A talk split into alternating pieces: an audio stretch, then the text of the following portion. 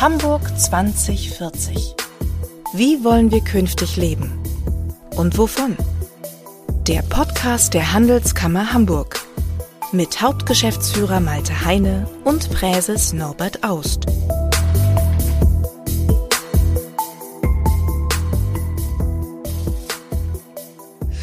Herzlich willkommen zu unserer neuen Folge unseres Handelskammer Zukunftspodcasts. Mein Name ist Malte Heine und ich bin heute zum Frühstück verabredet mit Dr. Arik Willner. Arik Willner ist der Technologiechef des DESI, dem deutschen Elektronensynchrotron, das eine einzigartige internationale Forschungseinrichtung in Hamburg-Bahrenfeld ist. Ja, was macht Desi? Desi beschäftigt sich mit den ganz großen Fragen dieser Welt. Äh, wo kommen wir her? Wo gehen wir hin? Aber das eben auf Nano-Ebene. Und ähm, was das genau heißt, äh, das erklärt Arik Willner wirklich ganz pragmatisch, toll und anschaulich, auch für Nicht-Kernphysiker äh, wie mich. Und äh, ich habe wirklich auch eine Menge gelernt heute. Es lohnt sich also dran zu bleiben.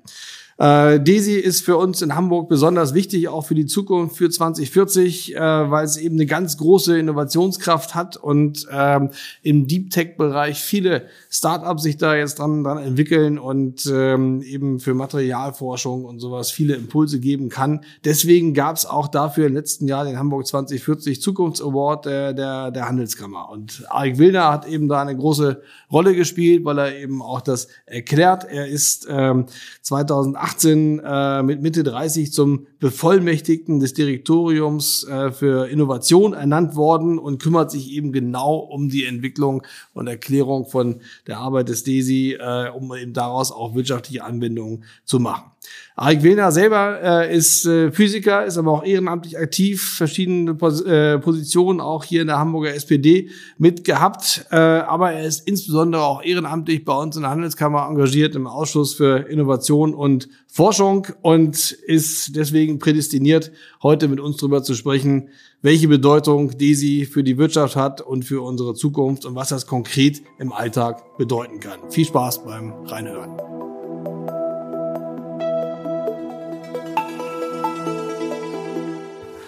Arek, moin. Schön, dass du hier zu uns in die Handelskammer gekommen bist. Vielen Dank. Moin, moin. Hallo. Ich freue mich wirklich sehr, in diese ehrwürdige Hallen zu kommen.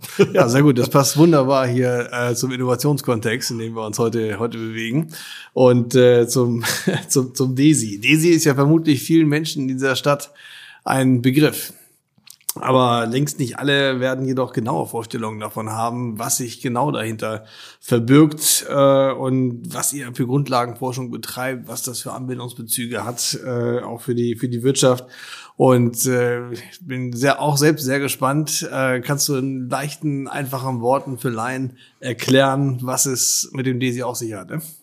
Ja, das DESI äh, ist mittlerweile über 60 Jahre alt und mhm. äh, ist ein Forschungszentrum der Helmholtz-Gemeinschaft äh, in unsere Forschung konzentrieren sich im Prinzip auf drei Sachen. Wir machen einmal sozusagen Teilchenphysik, das heißt also, wir gucken wirklich in die Ursprünge des Universums und äh, schauen uns an, wo wir alle herkommen und wo wir alle hingehen.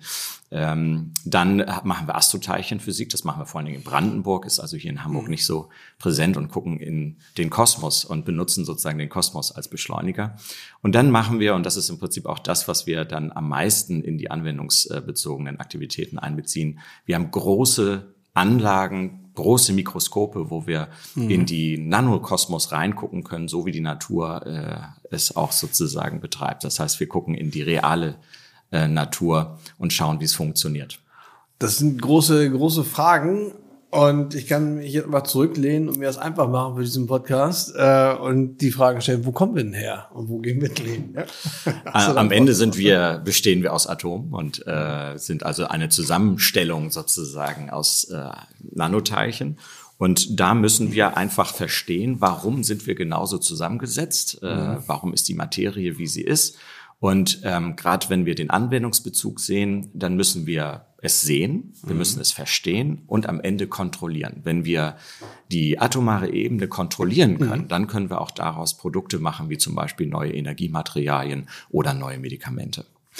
Und wir sind ja als Handelskammer auch immer daran interessiert, ähm, was bedeutet das für die Wirtschaft? Warum ist das auch wichtig äh, für Unternehmen? Ne? Also zunächst einmal ist Grundlagenforschung grundsätzlich wichtig für die Wirtschaftskraft eines Landes, weil die Wissenschaft von heute ist die Innovation von morgen. Wer keine Grundlagenforschung mehr macht, der wird austrocknen mhm. an Ideen und auch an Innovationen. Das heißt, das ist schon mal ein Wert an sich. Aber äh, wir äh, sind in einer anderen Zeit, die ist deutlich schnelllebiger. Das heißt, man kann sich jetzt nicht nur darauf verlassen, dass unsere Grundlagenforschung irgendwann in mhm. Innovation übergehen, sondern wir wollen auch direkt Innovation machen. Das heißt, dass wir am Ende auch das, was wir produzieren, und das sind vor allen Dingen äh, Hochpräzisionsdaten von der atomaren und molekularen Ebene von Materie, mhm. ähm, dass wir das sozusagen in den Dienst äh, der Hightech- und Deep-Tech-Industrie stellen. Mhm. Ähm, und du weißt ja, ähm, äh, wir haben am Ende eine Transformation in der Industrie. Das heißt, die Art und Weise, wie Produkte entwickelt werden, ändert sich. Mhm. Und äh, Daten von der Nanoebene werden hochrelevant für die Wettbewerbsfähigkeit der Industrie. Mhm. Habt ihr ein paar, paar Beispiele äh, von Unternehmen, die das, die das nutzen bei euch und die davon profitiert haben? Ja, wir hatten gerade eine ganz großartige Pressekonferenz mit Trumpf, ist äh, mhm. ja das äh, Flagship sozusagen Deutschlands in der mhm. Laserindustrie, mhm, mhm, ähm, die zusammen mit Fraunhofer gezeigt haben, dass sie mit ihren Lasern äh, im Bereich des Schweißens für Elektroautos, also mhm. für mhm. Mikrochips, ähm, den Materialausschuss minimieren können. Das heißt also deutlich nachhaltiger am Ende die Produktion machen können. Mhm. mhm. Äh, wir haben äh, die Zeiss AG bei uns, BASF, äh, wir haben mit BioNTech äh, immer noch sozusagen machen wir Messungen, um mhm. die Träger von der Messenger-RNA zu optimieren. Mhm. Äh, das sind nur einige Beispiele, die direkten Nutzen haben von den Daten. Ich habe das mal so abgespeichert oder immer wenn ich irgendwie im Ausland bin, sage ich, in jedem BioNTech-Impfstoff äh, steckt ein Stück Desi und ein Stück Hamburg ähm, und werbe damit. Und äh, kannst du noch mal erläutern, was es damit auf sich hat? Ne?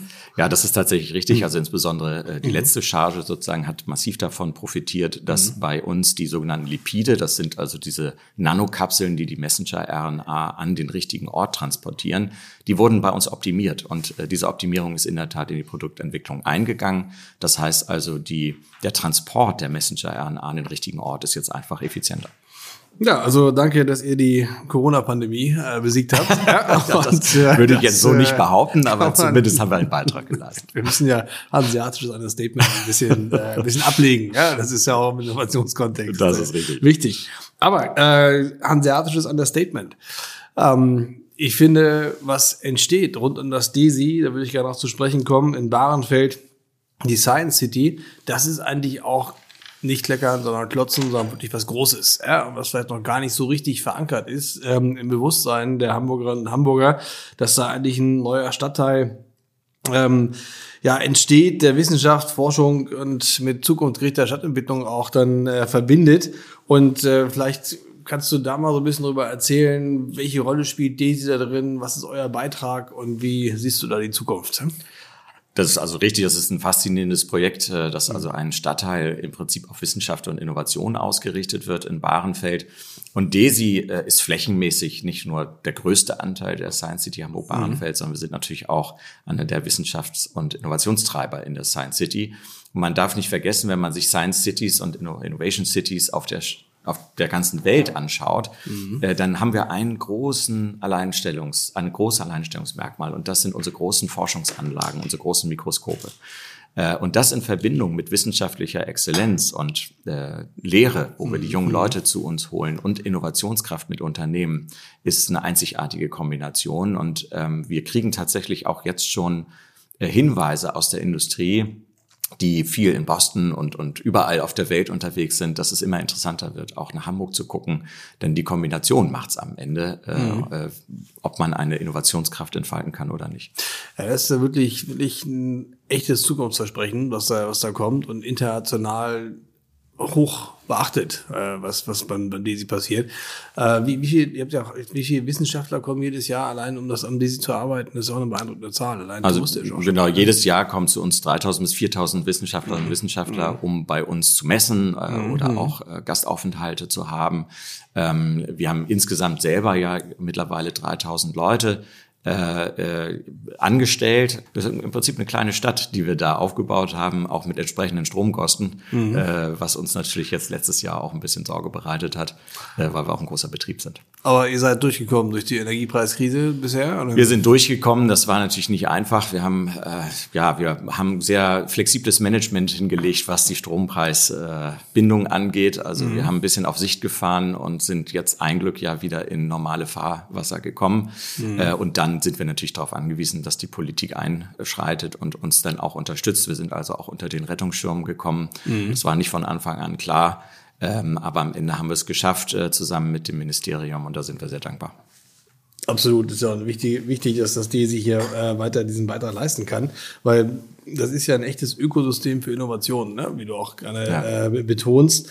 Ähm, wer ist alles Teil dieses Ökosystems? Äh, was passiert da schon? Ihr habt ja auch da schon, ich sag mal, ein bisschen Ausgründung, auch wirklich aktiv ja. anzuschieben, äh, dass man Innovationen und die Wissenschaft auch ermuntert, äh, eben äh, da ein bisschen stärker auch den Wirtschaftsbezug mit, mit rein zu, reinzugeben. Und das ist natürlich für uns als Kammer auch interessant. Äh, und jetzt kannst du dir auch was wünschen, was können, was, was wäre euer Wunsch auch noch in Richtung Wirtschaft und in Richtung Kammer, wie wir das unterstützen können, euer Ökosystem? Also äh, bei uns passiert schon sehr, sehr viel. Deswegen sage ich auch mal, die, die diejenigen, die Stadtentwicklung machen, die sagen, wir, wir werden die Science City entwickeln. Ich sage, die Science City ist schon da. Mhm. Ja, wir sind schon da, wir machen mhm. sehr viel. Wir haben natürlich zum einen äh, wissenschaftliche Partner äh, auf dem Campus. Wir haben die mhm. Universität Hamburg mit einem sehr großen Dependance bei uns und das wird ja auch noch wachsen. Die ganzen naturwissenschaftlichen Fächer werden bei uns äh, angesiedelt werden. Ähm, und wir haben auch schon 17 Startups äh, bei uns, die permanent bei uns wohnen sozusagen, mhm. die uns auch sehr wohl, die sich auch sehr wohlfühlen. Ähm, aber äh, wir haben auch ähm, Kooperationspartner aus der Industrie, äh, die also zeitweise da sind oder eben über Partner sozusagen bei uns messen. Mhm. und wir haben eben sehr verschiedene, wir haben Max Planck bei uns, wir haben mhm. Fraunhofer, wir haben ähm, äh, Helmholtz-Zentren bei uns. Also es ist wirklich ein sehr, sehr lebendiges Ökosystem. Mhm. Und äh, gerade was das Startup-Thema angeht, ähm, da wollen wir ja massiv wachsen. Wir investieren in, in Infrastrukturen, um mhm. weitere Startups unterzubringen. Und wir haben ja sehr komplexe Startups bei uns. Ja, das sind ja die sogenannten Deep Tech Startups, die also eine lange Anlaufphase haben, hohes Investitionsaufkommen am Anfang mhm. ähm, und die Inkubationszeit einfach sehr lange ist. Und ähm, da ist, glaube ich, wichtig, dass wir insbesondere hier in Hamburg auch die Nähe nutzen, um auch ähm, so eine initiale Kundenbeziehung vielleicht mhm. aufzubauen, um den Startups auch zu helfen, dass die verstehen, was sind meine Märkte. Mhm. Weil viele Startups, die bei uns entstehen, das sind am Anfang Nischenprodukte. Da würde erstmal jeder sagen, brauche ich nicht. Mhm. Ja, aber wenn die erstmal lernen, sozusagen, was die Möglichkeiten mit diesen Technologien sind, äh, dann könnte auch eine andere Antwort kommen. Und für Startups ist es eben am Anfang ganz wichtig zu verstehen, was braucht der Markt? Ja, wie muss ich meine Technologie auch justieren, damit der Markt am Ende das aufnimmt und, und äh, am Ende auch Geld ausgibt für diese mhm. Produkte.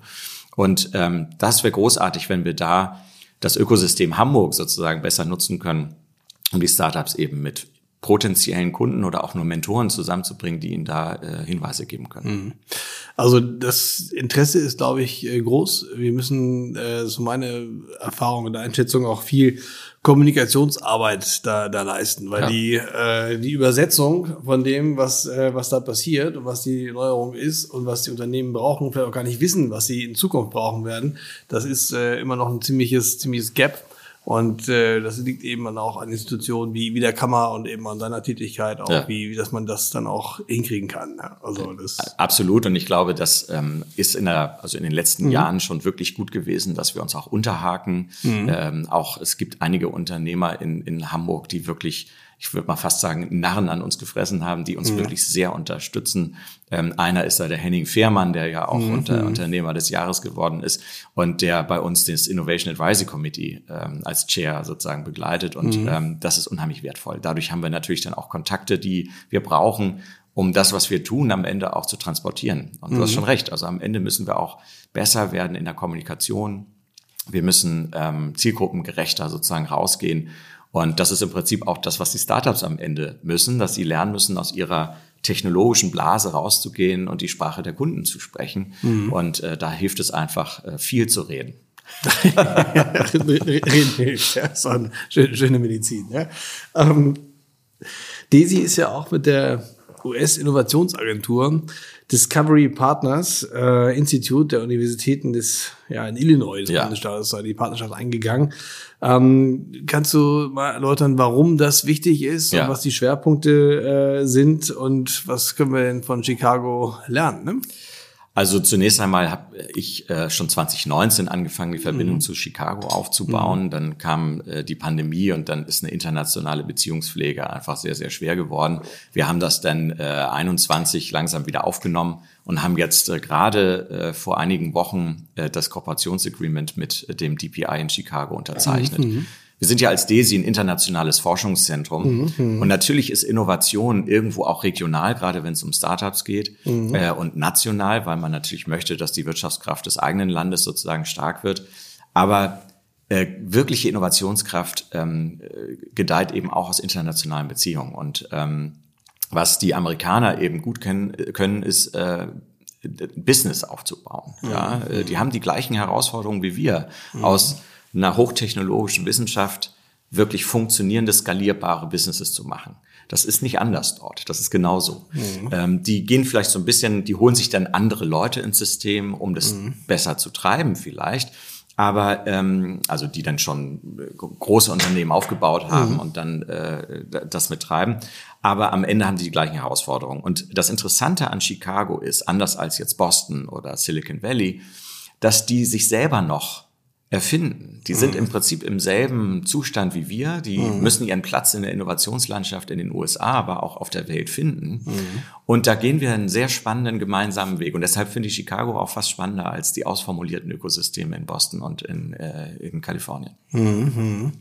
Also wir haben ja im Prinzip in Hamburg ist das Ökosystem oder unsere Zukunft muss in der Innovation liegen. Ja, das ist völlig, völlig klar. Die Verbindung von Wirtschaft und, und Wissenschaft. Wir haben große, große Stärken und ich, gar- ich will auch keinen Abgesang auf sogenannte alte Wirtschaftsbereiche machen, sondern die haben eben auch großes Innovationspotenzial, gerade im, gerade im Hafen, äh, in der Luftfahrtindustrie. Da können wir, glaube ich, eine Menge äh, auch dann damit draus, äh, draus generieren. Nur es muss eben darum gehen, unsere Stärken jetzt auch durch Innovation, durch, durch Startups, durch neue äh, Unternehmensgeschäftsmodelle eben auch in die Zukunft zu, zu führen. Da äh, spielt Desi eine große Rolle. Wir haben jetzt gesagt, wir brauchen mal in Hamburg so eine Innovationsoffensive. Und äh, wollen eben bis 2040 gucken wir auch immer auch in diesem in diesem Podcast und da äh, spielt eben Desi auch eine große Rolle aus unserer Sicht, äh, weswegen wir auch den äh, ja, Hamburg Zukunfts Award äh, 2040 Award äh, verliehen haben an, an Desi beim letzten Sommerfest der Hamburger Wirtschaft und das ist eben jetzt so eine Initialzündung, die wir brauchen. Und wir uns steht eigentlich eine Innovationsoffensive eigentlich ein Dreisprung vor. Zum einen müssen wir uns gleich eingestehen, Hamburg muss weniger Gießkanne, brauchen mehr Fokus äh, im Technologiebereich. Äh, Wir können nicht überall Weltklasse sein, aber wir wollen in ausgewählten Bereichen wirklich führend sein und äh, damit äh, vorwärts gehen. Da sehen wir große Potenziale bei mRNA-Technologie, bei autonomer Mobilität, bei Wasserstoff zum, zum Beispiel. Ähm, das ist so der erste Sprung, dass wir uns erstmal fokussieren aus unserer Sicht. Der zweite ist, dass wir für diese Schwerpunkttechnologien, die wir haben, Fokustechnologien, nochmal Sonderinnovationszonen entwickeln wollen. Neues, neues Konzept, äh, was es bisher so ein bisschen auch wirklich Neuland ist und so noch nicht, nicht gibt. Alle Welt redet über diese Regulatory Sandboxes, äh, dass wir sowas versuchen, hier in Hamburg mit zu, zu entwickeln. Und dann geht's auch natürlich logischerweise um Geld. Ja, wir haben ja plakativ eine Innovationsmilliarde äh, gefordert. Äh, gibt ja eine ganze Menge Dividenden, die hier Hamburg auch kriegt, aber nicht was, äh, was daraus, daraus machen kann. Und äh, ich will gerne mal so den, den Praktiker, den Innovationsexperten äh, Arik Wilner auch, auch fragen, ist das der richtige Weg? Äh, was was bra braucht, braucht, braucht ihr dieses in Innovationszonen? Was wären eure Wünsche da in Richtung äh, Politik, in Richtung Wirtschaft auch? Und wie können wir vielleicht sowas gemeinsam entwickeln? Ne? Also ähm, alle drei Punkte sind absolut wichtig. Äh, wenn wir jetzt mal zum Beispiel das Thema Regulation nehmen. Wir in der Wissenschaft äh, haben wir ja eine große Freiheit. Im Übrigen ist das ein großer Wettbewerbsvorteil von Deutschland, dass wir die Wissenschaftsfreiheit haben. Das heißt also, also Wissenschaftsfreiheit bedeutet ja, der Bundesrechnungshof oder der Landesrechnungshof guckt sozusagen jetzt in diesen Bereich im Prinzip nicht ins Detail rein. Und was das bedeutet ist, dass auch ähm, Beamtinnen und Beamten, die ja die Aufsichtspflicht ganz oft haben, äh, da entspannter sind. Das heißt, man kann globaler agieren und das ist für Wissenschaft ganz wichtig, weil wir ja nicht ergebnisorientiert dahin, also wir machen ja keine Produktentwicklung in der Wissenschaft, sondern wir machen ja, wir kommen, gucken uns Phänomene an und wir wissen manchmal ganz, gar nicht ganz genau, was rauskommen wird. Mhm. Und wenn wir über Transfer und Innovation reden, da hört die Freiheit abrupt auf. Mhm. Das heißt, wir haben einen äußerst durchregulierten ähm, Bereich, wo wir, sobald wir mit Unternehmen reden, große Vertragstexte machen, wir dürfen im Prinzip nichts subventionieren. Wir mhm. müssen, wir müssen im Prinzip alles absichern, dass auch nicht nur der Anschein einer Wettbewerbsverzerrung oder mhm. sowas mhm. kommt äh, durch Steuergelder. Und ähm, das macht das Leben sehr schwer auf allen Seiten. Und ich glaube, wenn man sich jetzt solche äh, Innovationszonen oder, oder Reallabor oder wie man sie dann auch immer nennt, sozusagen schafft, äh, dann ist das sicherlich ein Weg, der schnell eingeführt werden muss. Mhm. Das hat ja viel auch mit, nicht nur, also Hamburg kann da nicht alleine gehen, wir müssen ja dann auch Bundes- und, und EU-Recht sozusagen mhm. uns anschauen. Aber ich glaube, es ist Zeit. Und wenn man sich anschaut, Chips Act zum Beispiel und so weiter, die EU denkt ja tatsächlich drüber nach, sind wir eigentlich mit unserer, ja, doch starren Wettbewerbspolitik, wo wir sagen, der Wettbewerb muss immer offen und frei sein, ist das eigentlich noch zeitgemäß oder muss nicht Staat auch gewisse, gewisse Dinge dann auch massiv fördern?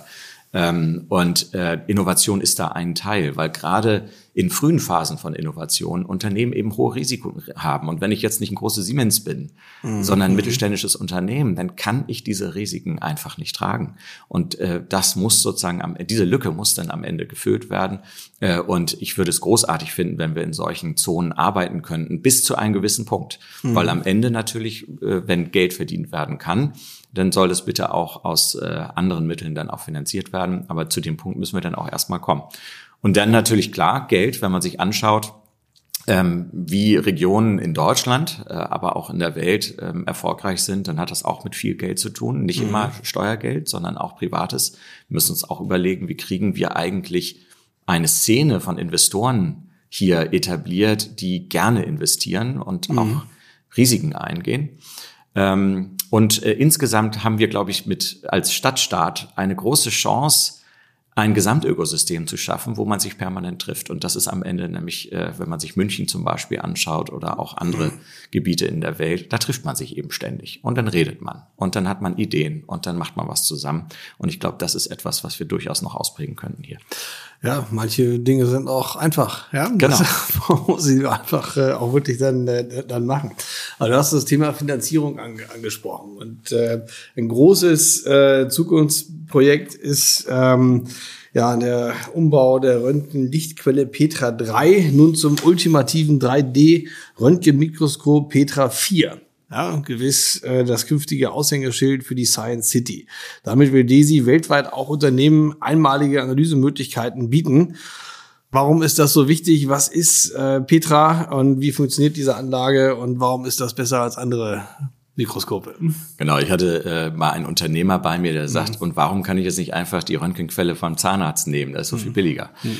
Äh, es gibt einen äh, sehr guten Grund dafür, warum wir so eine große Anlage haben. Ist absolut pragmatisch. Also aus unternehmerischer Sicht würde ich sagen, also billiger ist immer besser. Am Ende haben wir momentan zumindest noch keine andere Chance, mhm. ein so, wir nennen das brillantes Röntgenlicht äh, zu mhm. erzeugen. Also im Prinzip können wir mit unserem Röntgenlicht sehr kontrastreiche ähm, Bilder von der atomaren Ebene machen mit ähm, mhm. hoher Auflösung. Das heißt, wir können wirklich fotografieren, was passiert auf der strukturellen Nanoebene. Mhm. Und das kann man mit der ähm, beim Zahnarzt nicht. Wer die Zahnarztbilder kennt, das sind sehr unscharfe Bilder, wo man irgendwie glaubt, man erkennt was. Äh, ich gucke da lieber nicht hin. Ja, genau. und, äh, und das erzeugen wir eben durch ähm, Elektronen, die fast auf Lichtgeschwindigkeit beschleunigt werden. Und dann schicken wir die durch so magnetische Schikanen mhm. und dann oszillieren die. Mhm. Und dann strahlen die dieses Licht ab. Das passiert bei Nature.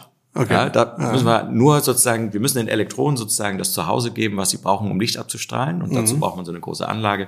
Und dann strahlen sie das Licht ab. Und mit diesem Licht kann man eben das machen, was ich vorhin gesagt habe. Mhm. Wir können hinschauen, wir können es verstehen und am Ende sogar auch kontrollieren. Und das ist sozusagen das, was eben dann auch bei Petra 4 nochmal in eine ganz andere Ebene kommt. Denn mhm. ähm, wir haben im Moment technologische Rahmen sozusagen, die uns ein bisschen limitieren. Ich nenne jetzt mal mhm. ein Beispiel wenn jetzt äh, ASML oder andere ähm, Unternehmen, Infineon äh, aus der Chipindustrie kommen und sagen, ähm, kann ich mal genau sehen, wie mein Chip aussieht. Die sind mittlerweile so klein geworden, das kann man jetzt nicht mehr einfach so mit dem Fotoapparat mhm. abfotografieren. Ähm, dann können wir das machen, aber nur einen ganz, ganz kleinen Teil. Und dafür brauchen wir schon eine Woche. Ja, und wenn man aber jetzt zum Beispiel eine Qualitätssicherung von einem Mikrochip machen will oder auch in Sicherheitsfragen wissen will, hat uns da vielleicht der chinesische Hersteller irgendwas eingebaut, was wir nicht haben wollen, mhm. dann brauchen wir natürlich ein deutlich breiteres ähm, äh, Sichtfeld mhm. und wir müssen wettbewerbsfähig sein in der Geschwindigkeit dieser Messung. Mhm. Und mit Petra 4 können wir um ein Faktor 500 bis 1000 mal schneller messen. Das heißt, das, was wir normalerweise denn bei so einem Chip vielleicht in drei Jahren machen, machen wir dann plötzlich in einer Woche oder auch in mhm. einem Tag, je nachdem, wie groß man dieses äh, Sichtfeld machen will. Das ist wirklich eine unheimliche Leistungssteigerung. Okay. Und ich sage immer, die Leistungssteigerung der Anlage, im Prinzip, wie viel Licht bringe ich auf die Probe, das mhm. ist eigentlich der Kern. Mhm das transformiert sich eins zu eins in die Innovationsgeschwindigkeit äh, des Ökosystems. Das heißt, wir können Daten schneller produzieren, mhm. wir können sie schneller in die Anwendung bringen und dadurch sozusagen ist die Innovationskraft größer. Das klingt vielversprechend und äh, nach einem echten technischen Quantensprung, der uns da Absolut. Äh, erwarten kann. Und ähm, ich sag mal, Daisy hat das jetzt eingeleitet, diese, diese Entwicklung. Ähm, aber vielleicht kannst du noch mal so ein bisschen erläutern, was heißt das äh, wirklich für unser Leben konkret, mittelfristig, langfristig? Ja. Was, was kommt da, kommt da raus? Ich glaube, du hast dich mal zitieren lassen oder mal gesagt, man kann mit Petra 4 zum ersten Mal Naturphänomene im Nanokosmos live äh, filmen. Ja, also ja. das äh, erstmal nach äh, Expeditionen ins Tierreich so ein bisschen, aber äh, was, was, was kann man damit anmachen? Was, was bedeutet das vielleicht für den Klimawandel? Kann man da äh, Anwendungsbereiche mit, mitmachen oder wo, wo siehst du die größten Potenziale? Absolut, also das ganze Thema Nachhaltigkeit. Ähm, also mhm. wenn man sich anschaut, was hat eigentlich den Klimawandel maximal befördert, das ist das Thema Materialien. Mhm. Materialien sind wirklich ein großer Teil der Ursache. Mhm. Sie sind aber auch die Lösung. Mhm. Am Ende neue Materialien und wie wir sie herstellen und wie wir sie nutzen, mhm. werden einen großen Anteil haben mhm. an der Energiewende, an der Mobilitätswende. Mhm. Und ähm, ein Beispiel sind Energiematerialien. Energiematerialien sind hochfunktionalisierte Materialien am Ende, mhm. die auf der Nanoebene Funktionen bekommen. Und am Ende sollen sie natürlich auch nachhaltig sein. Das heißt, wie mhm. bringe ich ein Material dazu, über einen gewissen Lebenszyklus hochstabil zu sein und leistungsfähig? Und dann durch einen Trigger oder auch mhm. von alleine in die Einzelbestandteile wieder zu zerfallen, damit ich sie recyceln kann. Mhm. Und das sind Sachen, die lösen wir auf der Nanoebene. Mhm. Die kann man nicht makroskopisch oder also auf einem großen Bauteil, so ein Ingenieur hat ja mal mhm. gerne was in der Hand, das wird nicht mehr funktionieren. Und deshalb okay. ist das ein großes Thema bei Petra 4, mhm. weil wir im Prinzip Herstellungsprozesse von neuen Materialien und die neuen Materialien selber hoch aufgelöst darstellen können und dann mhm. Rückschlüsse auf Prozesse und Produkte schließen können. Und ein Riesenthema, digitale Zwillinge. Das heißt, mhm. wie kriege ich Daten produziert, die zum Beispiel eine künstliche Intelligenz trainiert, mhm. um am Ende Vorhersagen machen zu können für Materialien, die wir noch gar nicht kennen. Mhm. Ja, kann mir ein, eine Software am Ende sagen, was ist das beste Material für deine Funktion. Mhm. Und dann fange ich an, es zu produzieren. Mhm. Und ähm, äh, das Gleiche gilt dann auch für die Zertifizierung. Wir müssen schneller werden, wir müssen die Phänomene besser verstehen. Und wir müssen am Ende wirklich disruptive Innovationen erzeugen. Und das kriegt man nicht hin durch äh, klein, kleine Schritte sozusagen im Produktionsprozess. Und äh, also finde ich finde ich faszinierend ja, diese diese Möglichkeiten. Die Frage ist immer noch wie ich sag mal, wir sind alle ungeduldig und wir müssen ja, ja auch äh, beim Thema Nachhaltigkeit äh, als der, der Kernthemen für unsere künftige Entwicklung auch in der in, insbesondere in der Wirtschaft auch und äh, wie lange wird es dauern, bis man da noch zu neuen Materialien kommt? Ja. ja. Also wenn wir jetzt Petra 4 haben. Ja. Also wenn wir jetzt habt, warten habt ihr schon würden, Beispiele von Produkten, die ihr damit äh, jetzt befördern könnt? Ne?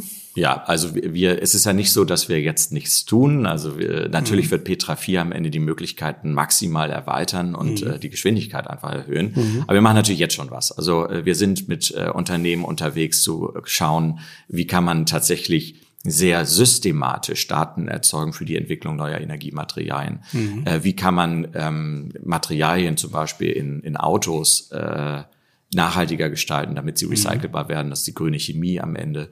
Ähm, dann sind wir natürlich im Medizinbereich sozusagen dabei, wie können wir den Innovationszyklus von Medikamenten verkürzen. Mhm. Das hat viel damit zu tun, äh, am Ende ist das große Thema Daten. Wie kann ich Daten erzeugen, die Entscheidungen äh, auch im Management unterstützen, die Entwicklungsentscheidungen und äh, Pipelines sozusagen füttern? Und wie kriege ich sie schnell auch zum Kunden? Und das ist übrigens ein Thema, wo wir uns sehr intensiv mit beschäftigen. Petra 4 wird nicht nur eine neue Röntgenquelle sein mit faszinierenden Parametern, sondern wir bauen ein völlig neues Geschäftsmodell auf.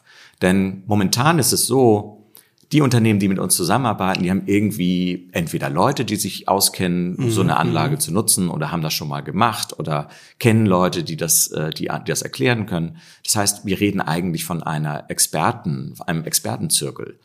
Wir wollen aber die Nutzung dieser Anlage in die Breite geben. Das heißt, wir wollen ähm, Unternehmen, äh, Kliniken oder Institute äh, in den Genuss der Daten bringen, die überhaupt keine Ahnung haben, was ein mhm. Synchrotron ist. Mhm. Und das müssen die auch gar nicht. Und wir wollen also ähm, im Prinzip die Daten und Informationen am Ende verteilen und nicht die Messung selber. Ja, und das ist eine völlig neue Art der Nutzung unserer Anlage. Äh, und äh, wir haben also selber einen Transformationsprozess in Gang gebracht bei uns, ähm, der einfach zum Ziel hat, diese Anwender, wie wir sie mhm. nennen, von unseren Daten äh, mehr an uns zu binden. Okay. Das ist, glaube ich, ein ziemlich kluger Ansatz, ja, um die Vernetzung da nochmal zu, zu stärken, weil daraus entsteht ja wieder dann auch dann Innovation und die Möglichkeiten für neue Geschäftsmodelle. Ähm, ich würde gerne mal auch das Thema mRNA-Technologie ja. damit mit ab, abzählen. Das ist jetzt zwar ein Impfstoff geworden und dadurch äh, wie in aller Munde, aber eigentlich geht es ja dabei um, um Tumorbekämpfung äh, oder eine Möglichkeit vielleicht auch gegen den Krebs zu äh, an, anzu, anzukommen. Und äh, vielleicht kannst du uns auch nochmal da so ein bisschen eine Perspektive geben, wie kann Petra 4 da auch nochmal ein, Beschleuniger sein bei diesem Thema, was ja wirklich einer der größten Geißeln der Menschheit ist, der Krebs auch. Und wir da vielleicht eine Hoffnung auch noch mit. Ja, verbinden. also zum einen, also die mRNA-Technologie hat ja viele Potenziale im mhm. Krebsbereich, Auto, mhm. Autoimmunerkrankungen, aber es wird ja jetzt äh, faszinierend, wie breit die mhm. Anwendung auch mhm. ist. Mhm. Also äh, auch Diabetes oder solche Volkskrankheiten sozusagen werden ja auch in den Blick genommen. Mhm. Und ähm, die große Frage ist immer, ist es eigentlich gar nicht die mRNA, die am Ende den Wettbewerbsunterschied macht, sondern der Transport. Das heißt, diejenigen, die mhm. den Transport der mRNA im Griff haben, die werden erfolgreich sein. Es okay. gibt dieses Zitat von Herrn Shahin, einer der Gründer von BioNTech, der sagt, ich muss dafür sorgen, dass es zur richtigen Zeit an den richtigen Ort kommt. Das ist das Entscheidende. Mhm. Und ähm, Tumore sind ja tricky, weil mhm. Tumore haben hochintelligente Abwehrsysteme äh, gegen Eindringlinge. Ja, also wenn ein Medikament in einen Tumor, in Tumorzellen gebracht werden, dann weiß der Tumor ganz genau, was zu tun ist, um das mhm. zu verhindern. Mhm. Und ähm, und das ist die große Challenge. Und dann gibt es natürlich auch wenn man jetzt nicht einmal impft und dann ist das weg, mhm. sondern man nimmt dreimal täglich ein mRNA-basiertes Medikament, mhm. dann wollen natürlich die Zulassungsbehörden auch wissen, was passiert eigentlich mit den kleinen Lipiden, den Nanoteilchen, die das äh, zum Ort bringen, nachdem die die Messenger-RNA abgebracht haben. Lagert sich das irgendwo ab? Ist das mhm. eventuell gesundheitsschädlich? Mhm. Und diese ganzen Sicherheitsstudien nennt man das dann, die müssen gemacht werden. Die werden auch schon sehr intensiv gemacht.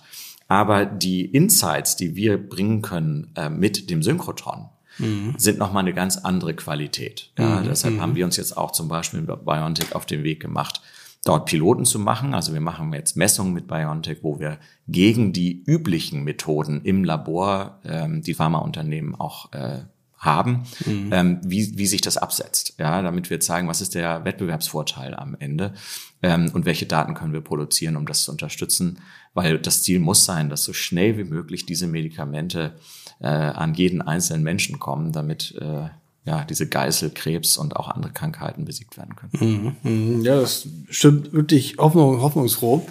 Ähm, und äh, würde jetzt gerne noch mal so ein bisschen Richtung Wirtschaft kommen, äh, hier als Handelskammer-Podcast auch. Ähm, welche Unternehmen wollt ihr anlocken oder spürt ihr schon Interesse äh, von Unternehmen, die sagen, ich komme jetzt nach Hamburg, ähm, um bewusst äh, auch mit dem Desi zusammenzuarbeiten, mit der Perspektive Petra 4 auch, äh, ist das was für Hamburg Invest, hier noch weitere äh, Vermarktung zu machen, um Unternehmen nach Hamburg zu locken. Ne? Ja, mit Hamburg Invest haben wir tatsächlich schon eine sehr gut funktionierende Kooperation. Also wir kriegen sehr viele Delegationsanfragen über Hamburg Invest und äh, auch äh, Anfragen von Unternehmen, die sich äh, in unsere Nähe ansiedeln wollen, auch Startups. Mhm. Ähm, wir merken ein großes Interesse von quantentechnologiebasierten Unternehmen, mhm. die in solche Ökosysteme rein wollen. Mhm. Äh, auch hier hat unser Synchrotron die Möglichkeit, äh, Quanteneffekte sichtbar zu machen. Das heißt mhm. also, die große Frage wird ja sein, wenn man jetzt Quantentechnologien industriell nutzt, wie standardisieren wir das eigentlich und wie zertifizieren wir am Ende mhm. Quanteneffekte? Mhm. Ja, das ist ja eine spannende Frage. Und, ähm, und wenn man sie dann sichtbar machen kann, dann kann man eben auch solche Normierungsprozesse unterstützen und man kann auch in den Entwicklungsprozessen unterstützen. Das heißt, da merken wir äh, großes Interesse. Da sind wir momentan, weil wir natürlich ähm, ja auch mal wieder zu langsam bauen im öffentlichen Sektor, mhm. haben wir noch nicht die Infrastrukturen, um sie jetzt alle aufzunehmen. Aber wir werden ja zukünftig ab 26 dann ähm, ja 15.000 Quadratmeter insgesamt haben für Kooperationsprojekte mit Unternehmen, für Startups, für Scale-ups und für Forschungsgruppen, die angewandt forschen. Ähm, und das brauchen wir ganz dringend. Also wir wir könnten es auch jetzt schon haben, weil wir einfach schon mit vielen Unternehmen diskutieren. Und dann, wir haben ja viele Headquarters in Hamburg. Mhm. Ja, wir haben große Unternehmen, die hier, immer, immer, immer zu wenig. Ja, und dann genau, immer zu wenig. Wir brauchen ja. noch mehr, das ist richtig. Aber wenn ich dann in Israel oder irgendwo anders unterwegs bin, dann sehe ich die da immer auf den Schildern. Da sage ich mal, warum seid, warum seid ihr denn hier aktiv und bei uns nicht? Mhm. Und das ist etwas, was wir tatsächlich jetzt ähm, diese Diskussion führen wir jetzt ähm, doch immer erfolgreicher. Also sagen, guck doch auch mal vor die Haustür mhm. und dann lass uns doch mal gucken, was wir zusammen machen können. Mhm. Ja, und ähm, das finden die wirklich spannend, weil die natürlich viel Geld ausgeben, um in Boston präsent zu sein oder wo auch immer man gerade sein muss als Unternehmen. Ähm, und hier vor der Haustür könnte man es eventuell ein bisschen günstiger haben und eventuell mhm. sogar auch mit einem größeren Hebel weil das Unternehmen selber vielleicht auch nebenan ist. Ja, das ist immer das Schicksal. Der Prophet zählt im eigenen Land nicht so viel ja. wie, wie, wie anderswo. Und das genau. ist eigentlich bedauerlich, weil was, was ja. da passiert, ist wirklich absolute Champions League, äh, die, da, die, da, die da läuft beim, beim Desi. Und äh, da sind wir wirklich, wirklich führend. Und wenn man da mal rüber geführt wird von euch, dann kriegt man ja mit, aus welchen Ländern überall da wirklich ja. die Top-Experten kommen, um äh, bei euch zu forschen und diese Anwendung mit, äh, mitzumachen. Und äh, ein, ein Riesenpotenzial für, für Hamburg. Also insofern stimmt ein das wirklich hoffnungsfroh. Unsere Frage lautet ja immer, wie wollen wir künftig leben und wovon? Ja, ja, und das ist, glaube ich, eine absolut zentrale Antwort. Wir wollen eben von der Innovationskraft und dem Potenzial von Desi auch leben, was da in Bärenfeld entsteht. Insofern nochmal auch äh, ja, toi toi toi für eure ganzen ambitionierten äh, Vorhaben, die da mit äh, statt finden. Deswegen äh, habe ich auch noch vielleicht noch eine kleine Frage. Wann ist Petra 4 funktionsfähig? Genau, also das ist natürlich am Ende ist das ein sehr komplexes Projekt. Mhm. Äh, wir hoffen, dass wir nächstes Jahr die politische Zustimmung bekommen. Auch das ist immer ein komplexer Prozess. Und dann beginnt wir erst gerne das mit unterstützen. ja, genau, also Hamburg ähm, unterstützt uns da sehr, aber die, das ähm, der maximale Anteil des Geldes kommt natürlich vom Bund. Mhm. Ja, und dort gibt es natürlich gerade sehr viele Diskussionen über das Geld. Von daher sozusagen ähm, hoffen wir, dass da der Innovationskraft des Projektes dann auch zieht und am Ende dann 24 eine politische Entscheidung kommt. Mhm. Dann würden wir 2029 äh, mit dem mit der neuen Anlage in Betrieb gehen. Mhm. Wir werden versuchen, die sogenannte Dark Time, das heißt also da, wo wir gar keine Strahlung haben, so kurz wie möglich zu halten. Mhm. Äh, und äh, das bedeutet zwei Jahre leider. Ja, das ist also der Projektleiter von Petra 4 sagt, also wir räumen in zwei Jahren eine komplette Maschine raus mhm. aus dem Tunnel mhm. und eine komplett neue wieder rein. Mhm. Das ist hochkomplex, nicht nur von der Technologie, sondern auch von der Logistik. Es mhm. muss alles passen. Wenn irgendwas nicht passt, dann reißen wir diese zwei Jahre. Deshalb bereiten wir jetzt schon den Logistikplan vor äh, und, es, und wir, wir arbeiten ja schon immer mit digitalen Zwillingen. Also die Maschine ist dann bis zur kleinsten Schraube digital verfügbar, so dass man die Planung machen kann. Mhm. Ähm, und in diesen zwei Jahren werden wir mit ähm, Partnern aus der ganzen Welt schauen, dass wir unsere Nutzer und insbesondere die industriellen Kunden trotzdem mhm. bedienen. Äh, wir haben europäische Quellen, wo wir nicht alles machen können, aber wo wir zumindest das machen können, was die können. Und äh, dann haben wir in Japan eine Quelle und auch in den USA, wo wir sehr enge Verbindungen haben, wo wir versuchen, die Daten dann äh, zu erzeugen, die unsere Kunden brauchen. Aber es wird natürlich nicht dasselbe sein, als alles in der eigenen Hand zu haben. Mhm. toi, toi, toi, ja, so geht. Wirklich ambitioniert und, und ein Riesenpotenzial. Unser Podcast heißt Hamburg 2040. Äh, insofern meine Abschlussfrage, ähm, der Blick in die Glaskugel, jetzt mal aus deiner Perspektive. Wo steht Hamburg äh, als Standort, äh, Wirtschaftsstandort 2040 und welche Rolle spielt die Wissenschaft für Hamburg 2040 aus deiner Sicht? Ne? Also aus meiner Sicht spielt die Wissenschaft eine sehr große Rolle, mhm. äh, weil am Ende, wenn man sich anschaut, welche Industrien hier auch sehr stark sind, dann sind das auch die materiallastigen Industrien. Mhm. Und ähm, da wird es eben, da sind manche schneller als andere in der Frage der Transformation, aber es wird mhm. am Ende an keinen so richtig vor, vorbeigehen können. Und deshalb stehen wir mit einer sehr starken Wirtschaft da, da bin ich mir wirklich sicher. Ähm, mhm. aber auch äh, in wir sind auch mehr ein Ökosystem geworden, wo Wissenschaft und Industrie auch gelernt haben, miteinander zu reden. Denn das mhm. ist ja auch eine große Hürde. Mhm. Es sind einfach teilweise zwei Welten, die man miteinander verbindet. Und ähm, da sind wir, glaube ich, auf einem guten Weg. Und nochmal, da hat Hamburg gegenüber anderen Ökosystemen in Deutschland vor allen Dingen auch einen großen Vorteil. Die Wege sind kurz. Überall fährt eine S-Bahn hin oder eine mhm. U-Bahn. Ähm, wir treffen uns immer mal wieder. Äh, wir haben großes Potenzial, hier wirklich zusammenzuwachsen. Mhm. Sehr gut. Also wir brauchen Leute wie dich, die bis 2040 dann genau diese äh, Vision auch ein, äh, äh, ja, einlösen, ne, die wir hier haben. Insofern vielen Dank für den wirklich großartigen Einsatz, den ihr da auch macht und vor allem auch, dass ihr euch immer wieder die Mühe macht, diese hochkomplexe Wissenschaft und diese Erkenntnisse und diese Themen zu übersetzen und verständlich zu machen. Und ich finde, das hast du toll gemacht hier in diesem, diesem Podcast mal wieder. So. Herzlichen Dank. Ich glaube aber, wir können trotzdem noch besser werden. Äh, also äh, ich glaube, das ist auch wichtig, dass wir dass wir uns nicht ausruhen, sondern dass wir auch hier besser werden, dass wir uns besser erklären, dass wir auch unsere Medien umstellen. Äh, unsere Homepage ist, ist noch nicht das, was Desi ausmacht, sage ich jetzt mal. Ja. Aber es ist ja ein Glück auch so, dass mittlerweile Homepages auch nicht mehr so einen hohen Stellenwert haben. Aber ich glaube, das müssen wir ernst nehmen. Und auch bei so einem großen Projekt, wo wir äh, 1,5 Milliarden Steuergeld am Ende investieren, müssen wir die Leute einfach abholen. Was kann man damit machen? Wie Klar. machen wir das? Und äh, aber da haben wir einen guten Plan und ich bin mir sicher, dass wir da besser werden können. Ja, aber ich nochmal, es ich ja. gut, als ich das erste Mal bei euch war, bin ich rausgegangen und habe gedacht, Mensch, I'm still confused, but ja. on a higher level. Ja. ja aber jetzt, jetzt habe ich das sozusagen verstanden, äh, was Petra 4 kann und was für Potenzial dahinter steckt. Insofern vielen Dank dafür. Und, und bis bald. Das war Hamburg 2040. Wie wollen wir künftig leben? Und wovon? Der Podcast der Handelskammer Hamburg mit Hauptgeschäftsführer Malte Heine und Präses Norbert Aust.